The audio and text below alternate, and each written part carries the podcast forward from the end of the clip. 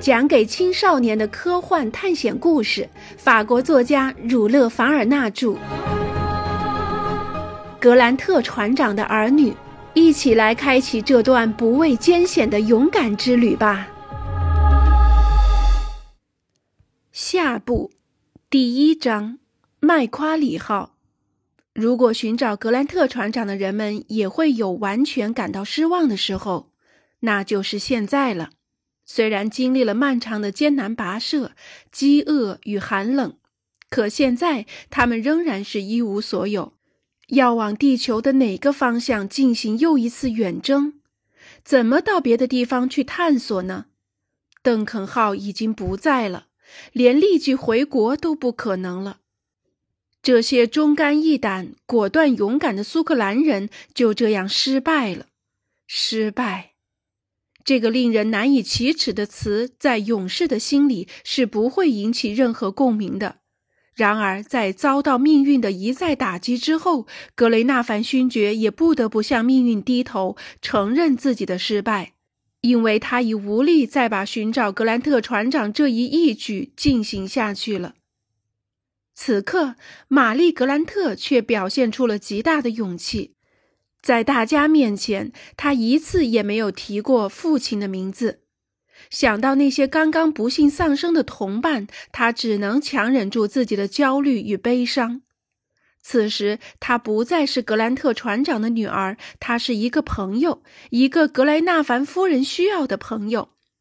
以前遭遇困难时，都是格雷纳凡夫人安慰他，现在是他回报夫人的时候了。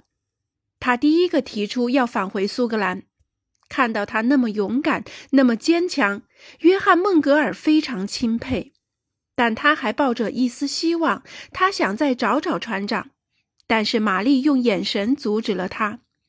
之后，他对他解释说：“不要再提了，约翰先生，想想那些为了救人而牺牲自己的人吧，我们也应该为他们着想。”格雷纳凡爵士必须回去。您说的对，格兰特小姐。约翰·孟格尔说：“我们是应该回欧洲了，而且我们还应该让英国当局知道邓肯号被劫的事儿。但是您也不要放弃希望，我们的寻找工作不会丢下，我会带着大家接着干下去。就算我死在征途上，也一定要找到格兰特船长。”约翰·孟格尔的承诺是那么郑重，玛丽接受了，她非常感动。她向年轻的船长伸出手，这意味着他同意了这个决定。对于约翰·孟格尔来说，这一次的握手就意味着毕生的奉献；而对于玛丽来说，却是永远不变的感激。大家商议了许久，最后决定马上动身前往墨尔本。第二天，约翰就去打听开往墨尔本的船只。他以为埃登和维多利亚的首府之间应该有很多来往的船只，但结果却让他失望了。船非常少，当地的整个商船队仅由泊在浮屠湾的那么三四条船组成，而且当中没有一条是开往墨尔本、悉尼或威尔士角方向的。可是，只有到达澳大利亚的这三个港口，才能看到几艘正在装货、准备驶往英国的船。东印度轮船公司远洋的船队会定期航行于这几个港口和英国本土之间，这是他们回到英国的唯一希望。现在该怎么办呢？等船就耽搁这么久，因为到屠夫湾的船太少了。即使有船在屠夫湾的海上航行，也从不会在这儿靠岸。经过再三商讨，格雷纳凡勋爵决定沿着海岸的公路一直走到悉尼。这时，雅克·帕克奈尔提出了一个谁也不曾想到的建议。原来，这位地理学家独自去屠夫湾看过。他知道那儿虽然没有开往悉尼或墨尔本的船，但有一艘船正准备开往新西兰北岛的首府奥克兰。帕格奈尔建议先搭那只船去奥克兰，再从奥克兰乘东印度轮船公司的船，这样返回欧洲就容易多了。这个建议得到大家的一致认同，并且帕格奈尔丝毫没有像平时那样列出一大堆依据，只是陈述了事实。最后还补充说，这样海上航行最多也就五到六天。事实上，澳大利亚和新西兰之间的距离也只有一千海里左右。恰巧奥克兰正在三十七度纬线上，而这些寻找格兰特船长的人，从阿劳卡尼亚海岸开始就一直沿着这条纬度前进的。我们这位地理学家帕格奈尔本可以把这件碰巧的事儿作为他建议的依据的，这样绝不会有人说他是出于个人的偏好。事实上，这也是顺便考察新西兰海岸的大好机会。然而，帕格奈尔并没有把这个事实作为有力的依据。也许是因为他先前对文书的两次解释都被否定了，所以有些担心，不想冒着再被否定的危险。再说，他也无法从中得到什么结论了。文书中不容置疑地提出。格兰特船长曾在一个大陆，而不是一个岛屿上避难。新西兰确实是一个岛，这是毋庸置疑的。反正不管是为了什么，帕格奈尔在建议去奥克兰时，并没有附带提出要进行新探索的其他想法。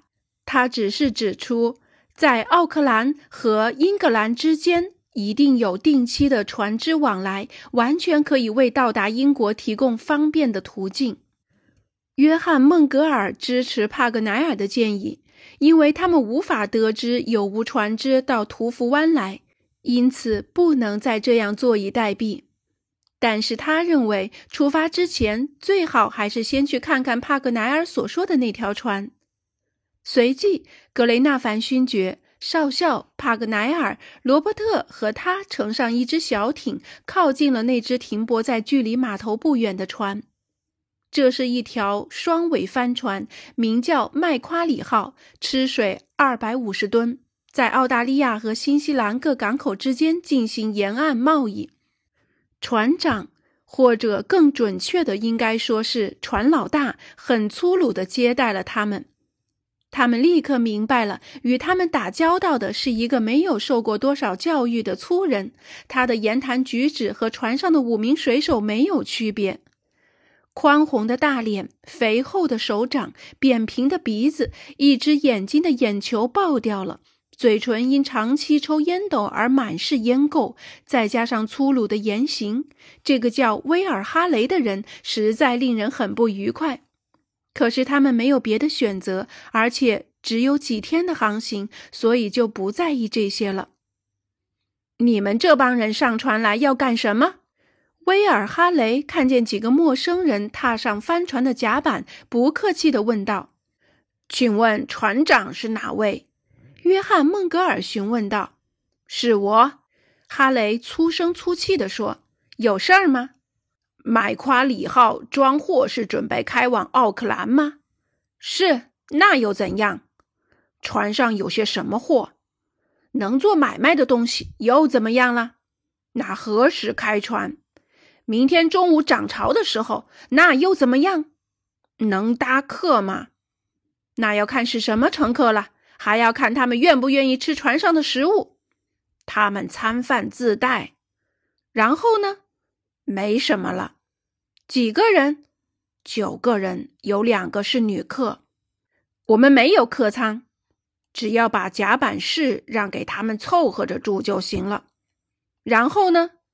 您不肯吗？约翰·孟格尔着急地问。船长的说话方式并没有让他觉得为难，只是那语气却让人得不到肯定的答复。那得看情况了。麦夸里号的老板用他可怖的眼睛扫视了一下众人，回答：“威尔哈雷转了一两圈，用钉着铁钉的大靴子跺了几下甲板，突然回头问约翰·孟格尔：‘你们付多少钱？您想要多少？’